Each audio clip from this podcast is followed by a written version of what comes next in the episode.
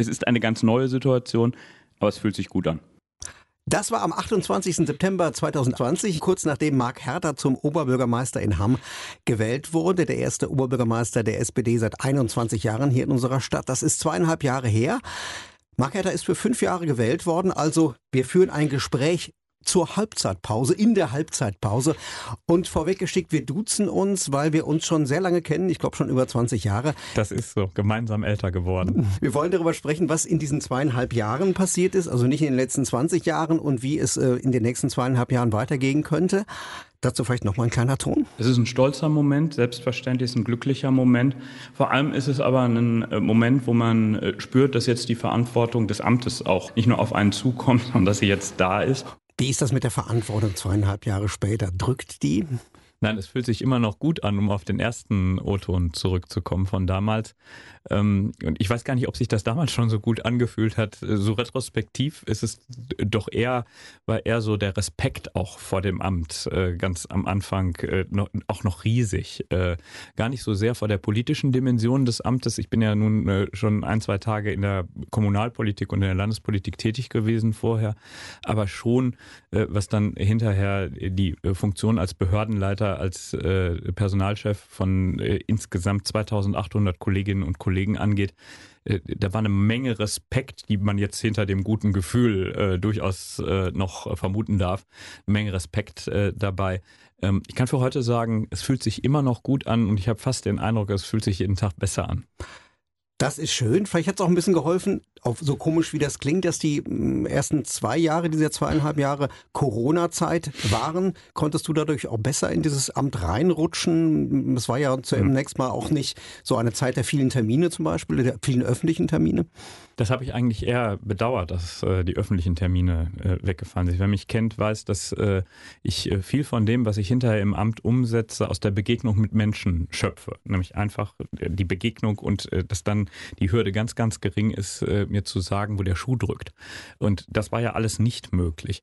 Auf der anderen Seite war es natürlich so, dass man seine Verwaltung dadurch sehr, sehr gut kennengelernt hat. Unser aller Verwaltung hier in Hamm, die Mitarbeiterinnen und Mitarbeiter, wo sie auch immer in den einzelnen Dezernaten, in einzelnen Ämtern, in einzelnen äh, Funktionen gearbeitet haben äh, und in der Arbeit kennengelernt hat. Also gar nicht beim Besuch, sondern dass man mit sehr, sehr vielen Dienststellen zu tun hatte, äh, was dabei ein bisschen verloren gegangen ist, ist äh, der berühmte Zauber, der äh, jedem Anfang, so sagt der Dichter, innewohnt.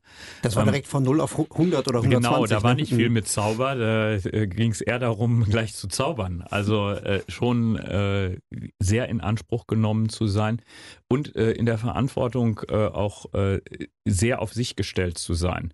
Nicht gar nicht so sehr in der Verwaltung, da hatte man viel, viel Zuarbeit und hatte ich viel, viel Unterstützung Unterstützung, äh, viel, viel äh, ja, mittun, so kann ich das sagen. Aber die Entscheidung während der Pandemie, da konnte ich mich ja nicht auf den Rat berufen, sondern da musste ich ja selber verfügen im Zweifelsfall. Und selber verfügen manchmal, und ihr wisst das, äh, wie das dann war, wenn ihr gesagt habt, komm doch morgens mal vorbei und erläuter, was die um 23 Uhr dann da in Berlin äh, wieder zusammengehackt hatten. Mhm. Also äh, das war schon, ähm, und da habe ich Verantwortung dann wirklich gespürt, weil es gab nur einen, der hinterher unterzeichnen durfte, aber eben auch musste.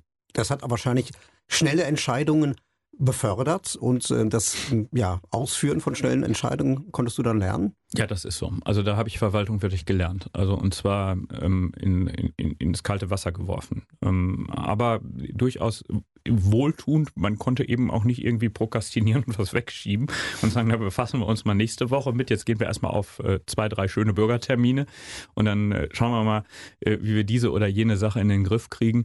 Und äh, äh, das, äh, da bin ich froh drum, dass ich das äh, so komprimiert erfahren durfte, weil äh, Politik ist natürlich Diskussion und Politik ist auch äh, zuhören können und auch äh, das aufnehmen, was äh, Bürgerinnen und Bürger bewegt. Am Ende haben Bürgerinnen und Bürger aber nur dann was von Politik, wenn auch am Ende entschieden wird. Und äh, das ist durchaus eine Zeit, die mich in diese Richtung geprägt hat. Und ich habe den Eindruck, man merkt es auch. Dann kam direkt die nächste Krise. Der Ukraine-Krieg ist, ähm, der Beginn ist jetzt äh, ein gutes Jahr her, äh, mit allen Folgen. Ich glaube, wir mussten auch alle lernen, dass Politik vor Ort von diesen internationalen Entwicklungen so abhängt. Hast du dir das so vorgestellt, äh, als du angefangen hast als Oberbürgermeister? Also was die Frage der Unterbringung von Geflüchteten anging, hatten wir ja eine gewisse äh, Erfahrung äh, aus, der Mitte des, aus der Mitte des letzten Jahrzehnts, 15, 16. Aber es stimmt schon, äh, das Wort Zeitenwende das äh, Bundeskanzler Olaf Scholz geprägt hat, äh, das ist nicht nur eine Zeitenwende, sagen wir mal, im außenpolitischen Bereich, sondern es ist auch eine Zeitenwende äh, für uns als Gesellschaft. Gar nicht so sehr, was die Aufnahme von Geflüchteten angeht, sondern das halte ich erstmal für eine humanitäre Selbstverständlichkeit. Aber die andere Seite dieses Ukraine-Krieges, die hat uns ja ganz unmittelbar auch betroffen, nämlich die Energiekrise. Ähm, die Situation, dass man merkte, dass man mit Energie Krieg führen kann oder mit mhm. der Verknappung von Energie und mit Energiepreisen äh, Krieg führen kann. Äh, wir haben uns da hier in Hamm ganz wunderbar geschlagen, das äh, muss man äh, sagen, auch dank dessen, dass wir eine Stadtwerk, ein Stadtwerk hier in Hamm haben, ein kommunales Stadtwerk, das ganz hervorragend aufgestellt ist und äh, das uns dabei geholfen hat äh, und dafür gesorgt hat, dass wir die günstigsten Energiepreise mit die günstigsten Energiepreise in ganz Deutschland anbieten konnten. Und da bin ich doch sehr stolz drauf. Jetzt ist zumindest die Corona-Zeit vorbei. Das heißt, ähm es sind auch wieder Termine möglich. Der Oberbürgermeister kann sich auch wieder zeigen, auch beim sprichwörtlichen Kaninchenzüchterverein.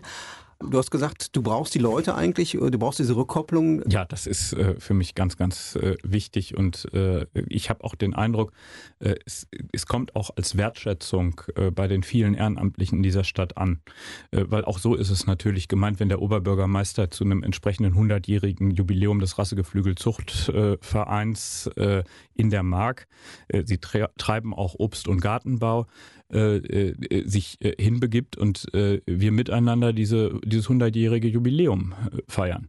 Das ist nämlich nichts Selbstverständliches, dass Menschen sich für ihr Hobby äh, über ihren eigenen Garten, äh, ihre Picket Fences hinaus engagieren. Ähm, äh, und dabei übrigens dann auch nicht in Streit geraten an eben jenem Gartenzaun, äh, sondern ihr Hobby miteinander organisieren. Das ist am Ende ähm, äh, der Kit, der die Gesellschaft zusammenhält, dieses Ehrenamt, äh, das gemeinsam unterwegs sein wollen. Und das ist ganz egal, ob das Brauchtum ist, ob das die der berühmte Kanickel-Zuchtverein, ähm, der Rassegeflügelzucht Zuchtverein ist, ob das eine Kulturinitiative ist oder ob das äh, Initiativen sind und Vereine sind, die sich für den sozialen Zusammenhalt in unserer Stadt engagieren. Wir haben bei den Leuten auf der Straße mal gefragt, den zitierten kleinen Mann, den kleinen Hammer und der kleinen Hammerin. Zweieinhalb Jahre härter. Und? Man hört nicht viel von ihm. Ich kenne den nicht. Äh, ich verbinde mit Hertha den Fußballverein. ich frage natürlich nicht für den Fußballverein, sondern für den Oberbürgermeister, Marc Hertha. Ah, okay. Ja, ich finde es toll. Ich hätte ihn gewählt und äh, bisher hat er meine ganzen Erwartungen erfüllt. Er ist sehr bürgernah und ja, setzt sich gut für die Stadt ein. Finde ich gut bis jetzt. Was ist hängen geblieben? Das Busticket auf jeden Fall, dass das jetzt im Sommer gratis wird. Nur so Straßen sind an, also neu gemacht worden, sonst nichts. Ich würde mir wünschen, dass die Busse häufiger fahren. Mein Bus fährt immer noch nur alle halbe Stunde. Das äh, war ja auch ein Wahlversprechen eigentlich. Ein bisschen mehr für die Jugendlichen machen dann vielleicht. Okay, was schlägst du vor? Keine Ahnung, dass er vielleicht mal in die Schulen kommt und da mal irgendwie fragt, was man so machen könnte. Wir können ja mal die Themen durchgehen. Da waren die Busse genannt, dass die häufiger fahren. Das steht auch nach wie vor auf der Agenda. Das steht auf der Agenda. Wir haben uns erstmal auf, die, auf den Fahrradverkehr konzentriert, äh, investieren ganz kräftig äh, in etwa 100 Kilometer neue Fahrradwege, Hauptrouten, die wir in Hamm äh, bilden wollen aus allen Stadtbezirken. Und der Busverkehr ist gleich der zweite große Träger äh, der Mobilitätswende. Äh, da haben wir erstmal äh, uns jetzt auf den Weg gemacht und das ist ja auch angesprochen worden. Schülerinnen und Schüler fahren kostenlos ab dem Sommer. Äh, ab dem 1. Mai äh, kann jeder Hammer, jede Hammerin ein entsprechendes Ticket für 29 Euro erwerben äh, für einen Monat, also im Prinzip für einen Euro am Tag äh, Bus fahren. Und dann gehört als dritter Step natürlich dazu, die, äh, den Busverkehr ähm, deutlich auszuweiten, deutlich mehr äh, äh, Möglichkeiten zu bieten, mit dem Bus, Bus, Bus, zu fahren. Ich glaube, wir haben gar nicht zu wenig äh, Buslinien, und das ist schon ganz okay. Wir müssen den Takt äh, erhöhen. Äh, und das ist jetzt genau das Ziel des neuen Mobilitätsplans, der gerade aufgestellt wird, wo wir die Bürgerinnen und Bürger herzlich einladen, sich zurückzumelden, zu sagen, äh, was, was, was wollen wir denn, was, was wäre denn gut. Und Ziel ist insbesondere auf den Hauptlinien in Zukunft dafür zu sorgen, dass eigentlich fast egal ist, wann man hinkommt, weil alle zehn Minuten ein Bus kommt. Dann hat eine Frau die Straßen genannt, sie hat die gelobt. Ähm, bei Instagram haben wir auch gefragt. Äh, da kamen natürlich ähm, viele Beispiele von Buckelpisten. Mir fällt jetzt der Hellweg ein ja. oder der Lange Wanneweg. Wahrscheinlich ist das nicht zu vermeiden, ne? dass die ähm, Menschen sich über den Zustand der Straßen beklagen, gerade jetzt nach dem Winter. Ja, und ich äh, finde, äh, das, das passt schon zusammen, weil wir sind, äh, wenn man so will, auf einer riesigen Aufholjagd. Die Straßen sind tatsächlich ziemlich verlottert und äh, wir, deswegen passt die eine äh, Fragestellung, die aufgeworfen worden sind. Da sind viele Straßen, die sind noch zu machen. Und die eine Dame hatte offenbar das Glück, an einer Straße äh, zu wohnen, äh, die wir gerade gemacht haben. Und äh, wir sind übrigens an den beiden Straßen, die angesprochen worden sind äh, von dir, lieber Rainer, da sind wir an der einen jetzt dran, nämlich am Lange Wanneweg. Der ist im Moment gesperrt und der wird gerade saniert und der Hellweg wird im nächsten Jahr saniert. Stichworte Jugend und Schule. Offenbar gibt es da so ein Bedürfnis, dass äh, da auch mehr getan wird, also zumindest von jüngeren Menschen. Das mit den Schulen, das nehme ich auch so wahr. Ich war gerade im Freier vom Stein Gymnasium, die haben den Debattierwettbewerb Jugend debattiert damit verbunden, dass sie gesagt haben, da laden wir doch den Oberbürgermeister ein. Und solange wir die Auswertung machen, kann der Oberbürgermeister mal Fragen- und Antwortspiel äh, mit den äh, äh, Jugendlichen machen aus den unterschiedlichen Kursen. Äh, ich mache das sehr, sehr gerne, weil ich da auch ganz, ganz viel mitnehme mitnehme und auch äh, beispielsweise, äh, was das Ticket angeht und äh, die digitale Ausstattung äh, von Schulen äh, äh, erläutern kann, was wir da machen, wie wir es da machen und wann wir Dinge machen. es hängt immer ein bisschen von den Schulen ab, dass sie mich einladen. Also wenn die junge Dame ähm, gerne möchte, dass ich in ihre Schule komme, die Einladung nehme ich sofort an und dann diskutieren wir darüber, was wir für Jugendliche mehr machen können. Das nächste, was wir für Jugendliche machen, ist, dass wir vorm Maxi Park ein entsprechendes Freizeitband aufbauen, wie wir es im Moment schon im Lippepark äh, haben, wo man skaten kann, wo man Streetball spielen kann. All die Dinge, die, als, die wir als Trendsportarten äh, haben, die kommen dort vor den Maxi-Park, äh, um auch im Osten des, äh, des, der Stadt sowas anbieten zu können, was wir in Herringen im Westen der Stadt schon haben familienfreundlichste Stadt Deutschlands möchte haben werden. Das äh, eins der großen äh, Ziele, die ähm, du ausgerufen hast. Ähm, da gibt's zum Beispiel die Frage, wann ähm, werden die Kita-Gebühren auf Null gestellt? Ja, zunächst einmal haben wir ja die Kita, äh, Kita-Gebühren halbiert äh, über alles und haben insbesondere diejenigen entlastet, die besonders, äh, die besonders schwer zu tragen haben. Also die schwächeren Schultern haben wir über 50 Prozent entlastet. Äh, das äh, war ja das Versprechen für diese Wahlperiode. Das ist äh, mit der Vorlage 001 aus 20, also der ersten Vorlage der Wahlperiode umgesetzt worden. Und äh, was das für einen Effekt hat, das kann man äh, gerade daran sehen, äh, wie die Gebühren im Umfeld sich entwickelt haben oder wie sie sich entwickeln sollten. Wir haben ähm, aus Böhnen, die sind am Kreisjugendamt in Unna mit dran, äh, die Situation, dass äh, der Kollege in Unna die entsprechende Vorlage gezeichnet hat mit 864 Euro für 45 Stunden U3, also der höchsten, der höchsten Intensität. Bei uns kostet das gleiche für die gleiche Einkommensgruppe 150 Euro. 700 Euro weniger als dort dem Kreistag vorgelegen hat. Der Kreistag hat das übrigens abgelehnt mit Verweis auf Hamm, dass man das nicht machen könne. Weil am Ende geht es um zwei Dinge.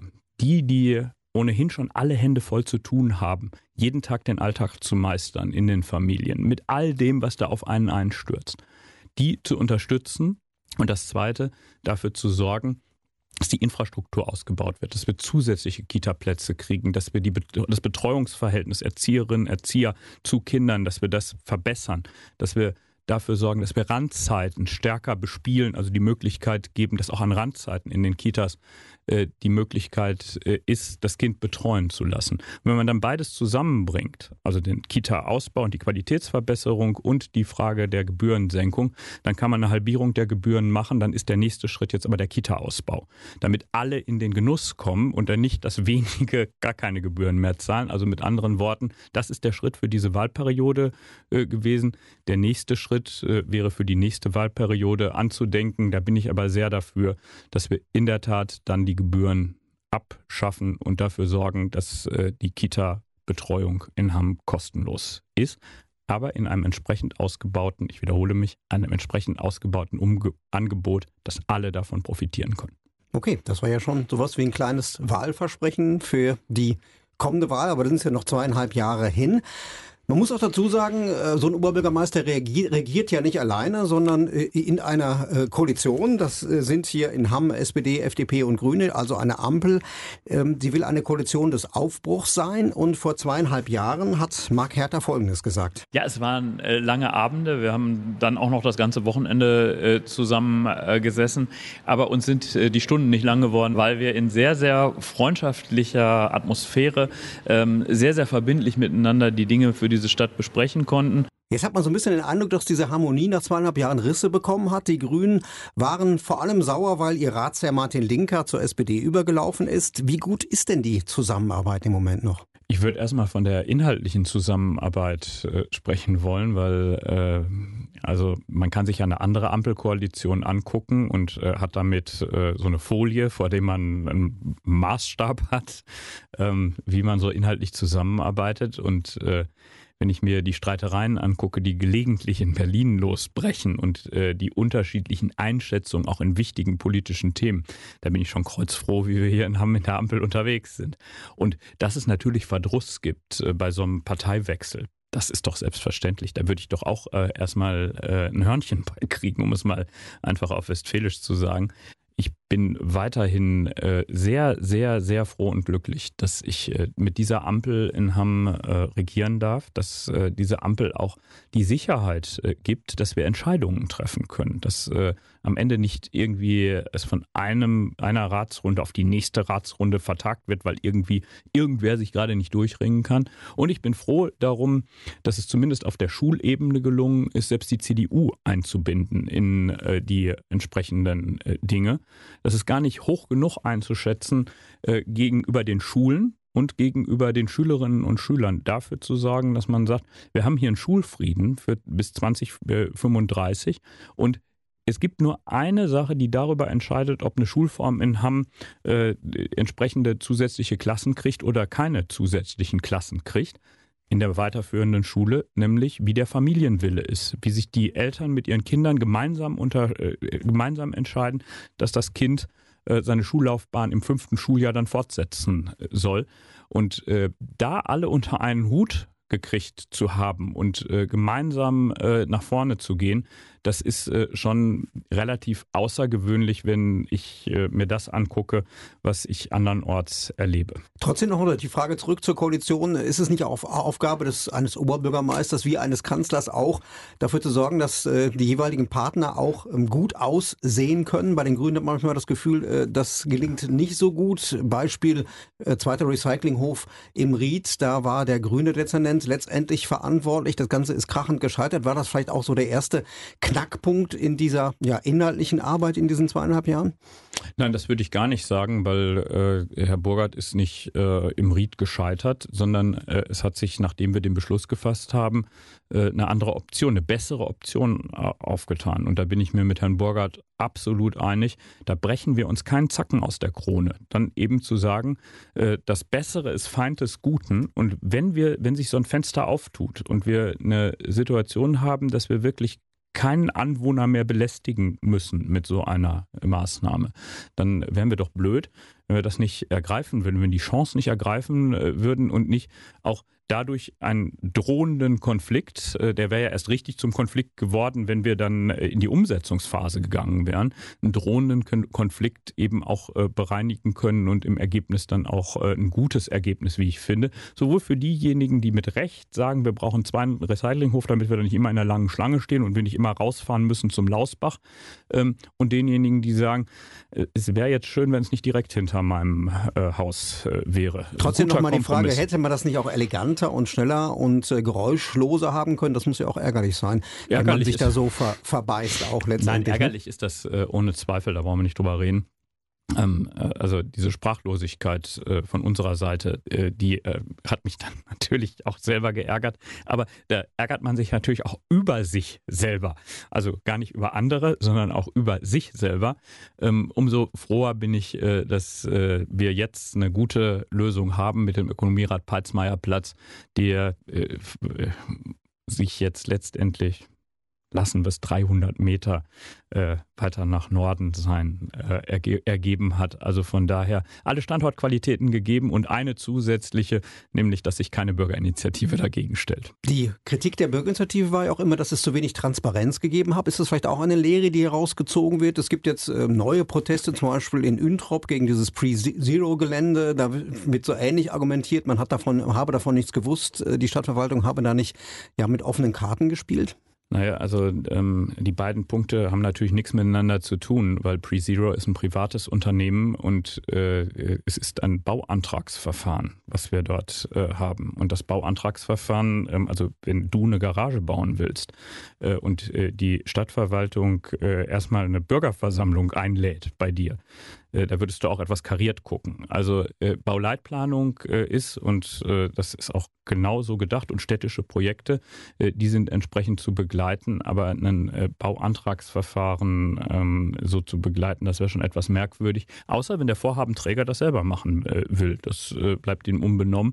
Und da kann man natürlich sagen, hätte er mal gemacht. aber das ist nicht der Punkt, den die Kommune am Ende zu besorgen hat, äh, sondern das ist äh, eine reine Privatfrage.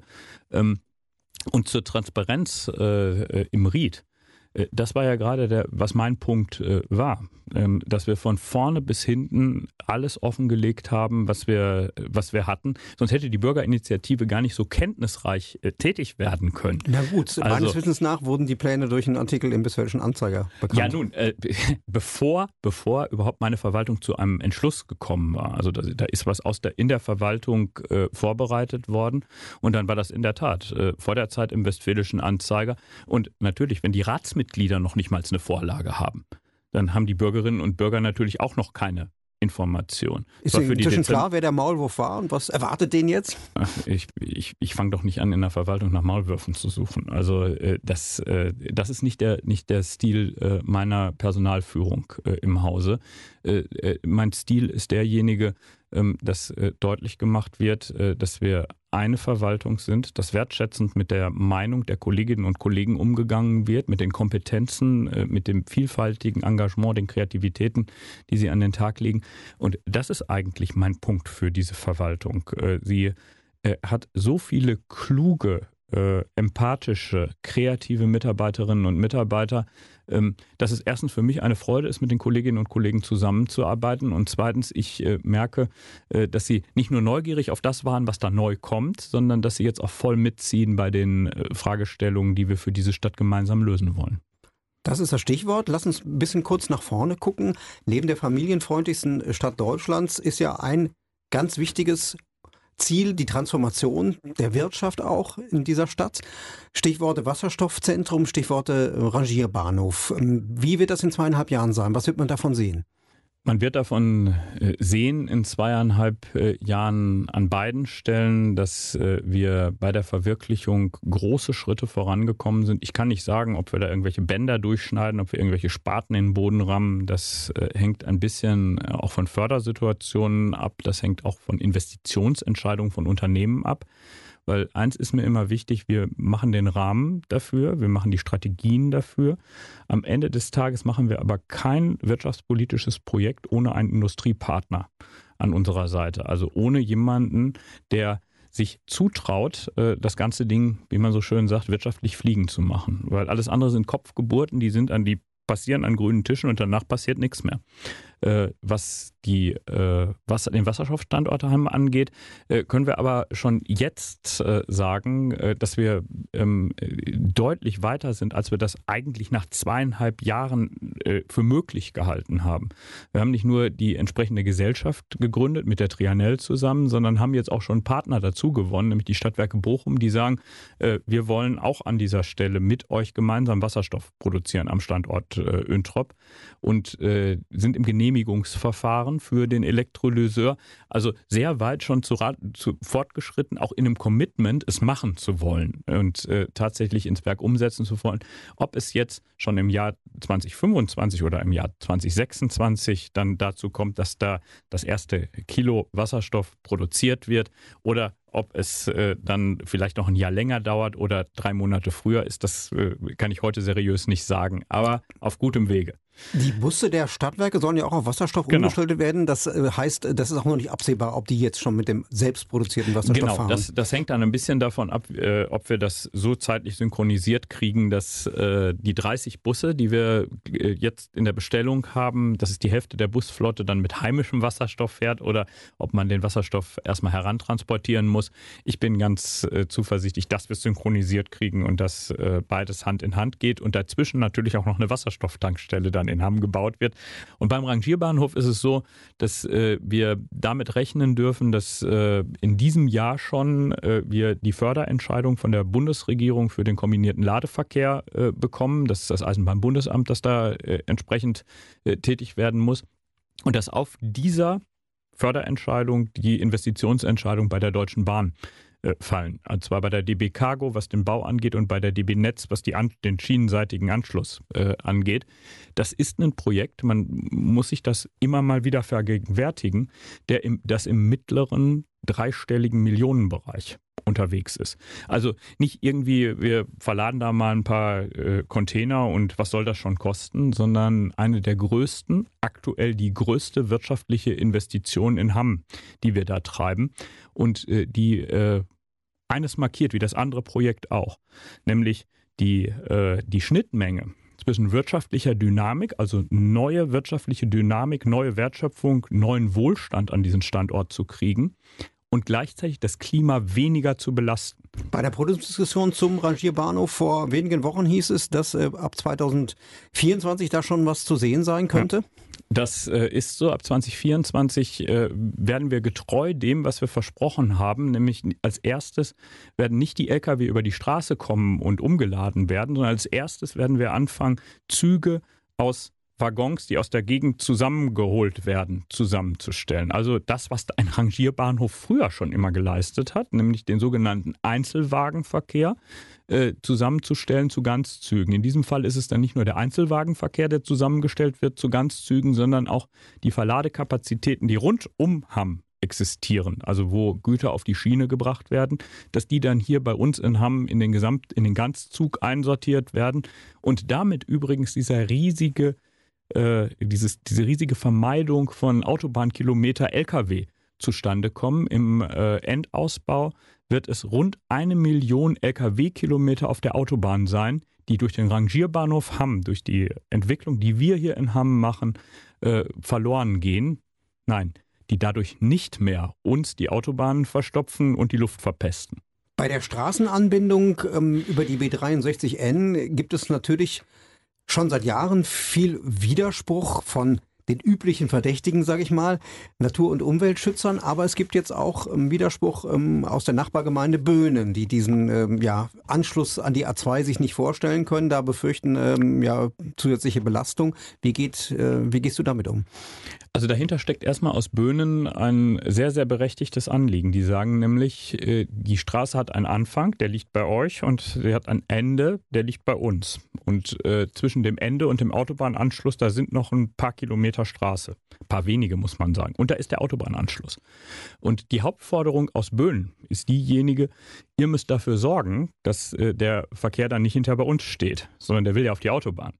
Äh, und äh, das nehme ich einfach als Auftrag. Äh, der Auftrag ist auch schon von Anfang an mitgeplant gewesen, nämlich, dass wir natürlich den Autobahnanschluss in Böhnen, also den Autobahnanschluss Nordbögge, um es dann genau zu sagen, dass der mit ertüchtigt werden muss. Wir haben nur ein kleines Problem, eine Herausforderung dass äh, nach der Entflechtung der Autobahn von den Bundesstraßen durch die Autobahn GmbH des Bundes ein weiterer Player am Tisch sitzt. Also die müssen wir jetzt auch noch dazu kriegen, dass sie ihre Planungen darauf synchronisieren, wie die B63N aussieht. Da bin ich aber sehr, sehr zuversichtlich, dass mit Frau Sauerwein-Braxig, die ja hier direkt in äh, Hamm für die Autobahn in Westfalen sitzt, dass mit ihr es möglich sein wird, da zu äh, guten Synchronisierungsschritten zu kommen. Du hast die Autobahngesellschaft angesprochen. Da geht es ja auch darum, ob sie Hamm erhalten bleibt. Gibt es da was Neues zu verkünden im Gespräch?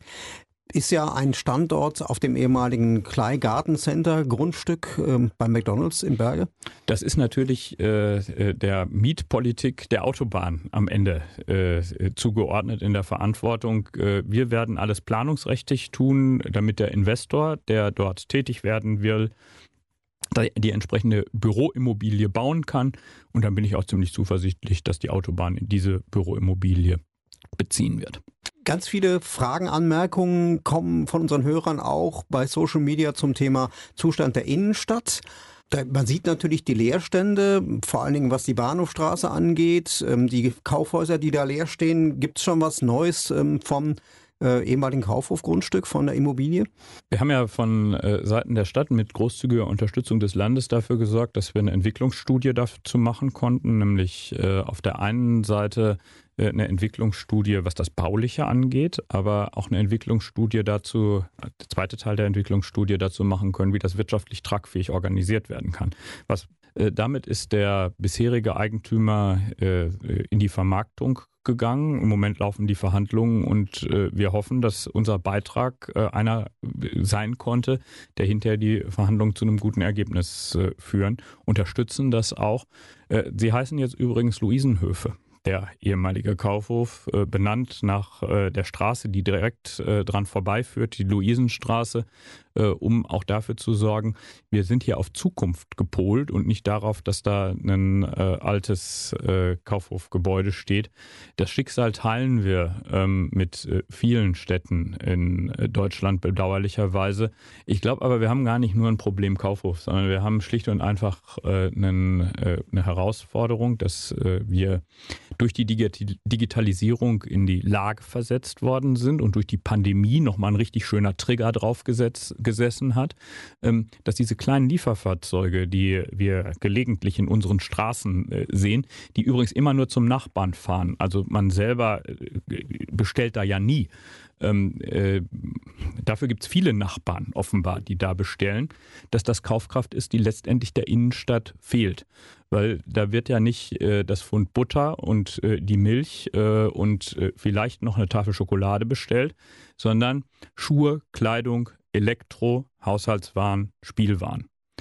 Und deshalb äh, bin ich der festen Überzeugung, wir sind im, inter, im intensiven äh, Dialog mit den Innenstadthändlern und allen, die in der Innenstadt Verantwortung tragen, auch mit den Immobilienbesitzern, dass die Zukunft der Innenstadt nicht einfach in einem überdimensionierten Konsumtempel für uns alle liegt, sondern die Zukunft der Innenstadt liegt äh, darin, ins Wohnen beispielsweise zurückzukehren. Also wer Belebung der Innenstadt 24-7 haben möchte, der wird am Ende des Tages auch 24-7 Menschen dort wohnen haben müssen, weil ansonsten sind wir abends aus der Innenstadt natürlich alle weg, die wir hier arbeiten. Ja, dieses Konzept sieht man ja auch schon beim Between. Also das hat genau. jetzt ja auch, ähm, hat ja umgeschwenkt von ähm, Einkaufen auf Wohnen, zumindest zu, zu, großen Teilen.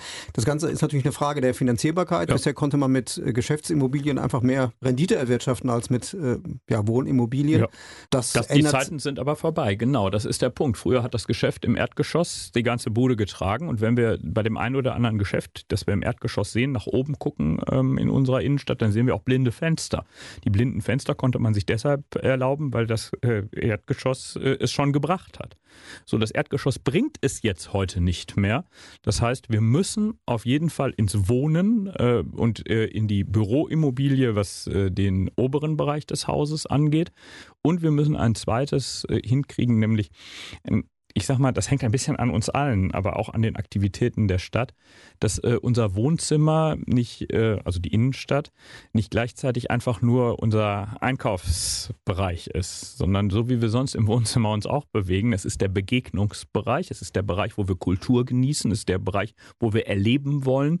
Ähm, und äh, wo wir Freizeit genießen wollen. Also das eine ist das Wohnen und das andere ist, dass wir miteinander umsteuern, dass äh, eben nicht der Konsum im Mittelpunkt äh, mehr steht. In Deswegen so auch so ein Festival wie H4, das genau. eben über drei Tage ja, Leben in die Innenstadt bringt. Das Leben in die Innenstadt bringt und ganz viele einzelne Initiativen wie in der Weststraße, wenn dann da eben eine Brassband äh, auf und ab äh, sich äh, bewegt und äh, für ein bisschen kulturelles Erlebnis sorgt, wenn das Ganze auf äh, dem Marktplatz äh, beim Wochenmarkt als kulturelles Erlebnis und als Einkaufserlebnis, aber fast untergeordnet, ob ich da jetzt meine Radieschen und äh, äh meinen Kohl, ich mache das, kaufe das da, aber für viele ist es inzwischen untergeordnet. Sie gehen dahin, um eine Tasse Kaffee zu trinken und ein bisschen Musik zu hören. Ja, und Leute zu treffen. Ne? Natürlich und Leute zu treffen. Und zu das quatschen. Ist, ja. Das ist doch das Wesen einer Innenstadt, dass wir uns begegnen und äh, sich darauf zurückzubesinnen, äh, dass da nicht das Hetzen durch Kaufhäuser, sondern die Begegnung äh, am Ort der Innenstadt. Auch durch ein äh, wirklich, wie ich finde, super inzwischen entwickeltes Gastronomieangebot äh, ähm, möglich ist. Ich finde, das äh, weist schon in die richtige Richtung. Viel vorhat der Oberbürgermeister Mark Hertha. Die Frage ist, in zweieinhalb Jahren tritt er wieder an zur Wahl und will das selbst alles verwirklichen? Das wird so sein. Äh, es ist äh, noch viel zu tun und ich habe ja von äh, meiner Seite schon sehr deutlich gemacht, dass auch mit der zusätzlichen Aufgabe, die ich jetzt mal im Moment auf Zeit habe, nämlich amtierender Landesvorsitzender der SPD zu sein, mein Platz Hamm ist. Und wenn meine Partei das wollen sollte, nämlich dass ich wieder für Sie als Oberbürgermeisterkandidat äh, antrete, dann äh, werde ich das machen und dann werde ich das sehr, sehr gerne machen, weil in einer ersten Wahlperiode, da erledigt man einiges, da bringt man einiges auf den Weg und in einer zweiten Wahlperiode, da kann man es auch hinkriegen, dass man die größeren Projekte dann auch in die äh, Vollendung bringt. Also wenn ich über 100 äh, Kilometer Radweg rede, dann werden die natürlich nicht in fünf Jahren mal eben gebaut.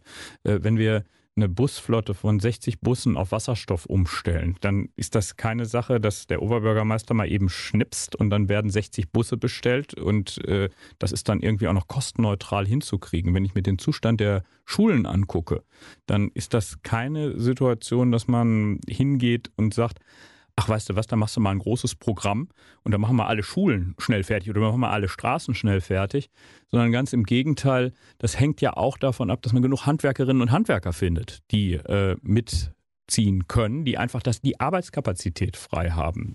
Und wenn ich an unser großes äh, Projekt der Perspektivschule im Norden äh, denke, daran denke, dass wir dort dafür sorgen wollen, dass äh, Schülerinnen und Schüler, die es schwer haben, die es äh, auch sehr schwer haben manchmal, dass die ähm, nicht einfach nur äh, irgendwie durch die Schule geführt werden, sondern dass sie in die Lage versetzt werden, hinterher einen Ausbildungsplatz äh, nicht nur anstreben zu können, sondern den dann auch erfolgreich bestehen können und äh, hinterher äh, ihr Leben selber in die Hand nehmen zu können.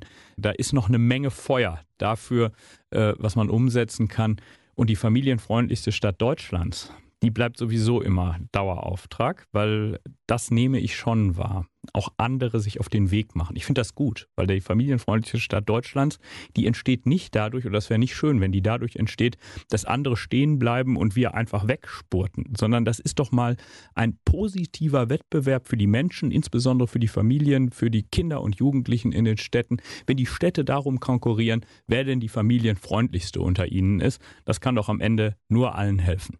Auch die CDU möchte wieder den Oberbürgermeister in Hamm stellen. Hat Daniel Tümmers baut den schon auf als Kandidaten, Ratsherr, ähm, Leiter der Martin-Luther-Schule, auch Schulpolitiker. Ist das eine gute Entscheidung von der CDU? Also das maße ich mir nicht an, dass ich als Oberbürgermeister und als SPD-Politiker ähm, äh, beurteile, ob ein Kandidat gut ist für die CDU oder nicht gut ist äh, für die CDU. Aber eins ist gut für die Stadt, nämlich dass äh, wir, und das äh, gilt unabhängig von der Parteifarbe, äh, dass wir eine äh, rege politische Diskussion darüber haben, wo die Stadt sich hin entwickelt. Ich habe im Rat mal gesagt, ich habe noch keine Entscheidung erlebt in jedenfalls meinen 30 Jahren, die ich jetzt Politik mache, noch keine Entscheidung erlebt, in der durch eine Diskussion eine Entscheidung schlechter geworden ist. Wenn man darauf achtet, dass am Ende eine Entscheidung zu treffen ist. Von daher freue ich mich auf die politische Auseinandersetzung mit allen politischen Kräften äh, in der Stadt äh, und äh, kann den ehrenamtlichen Kolleginnen und Kollegen im Rat nur ein ganz, ganz großes Kompliment machen, nämlich das, dass sie diejenigen sind, äh, die ohne dass sie dafür, das wissen die allerwenigsten, ohne dass sie dafür bezahlt werden, nach ihrer Arbeit und nach dem, was sie auch immer nachgehen, dass sie tätig sind für diese Stadt, zum Wohle dieser Stadt und sich dafür reinhängen, jeder Einzelne und jede Einzelne dafür reinhängen, dass diese Stadt jeden Tag ein bisschen besser wird. Zweieinhalb Jahre Oberbürgermeister Mark Herter, vielen Dank für das Gespräch und wir sind gespannt auf die nächsten zweieinhalb Jahre. Danke. Gerne.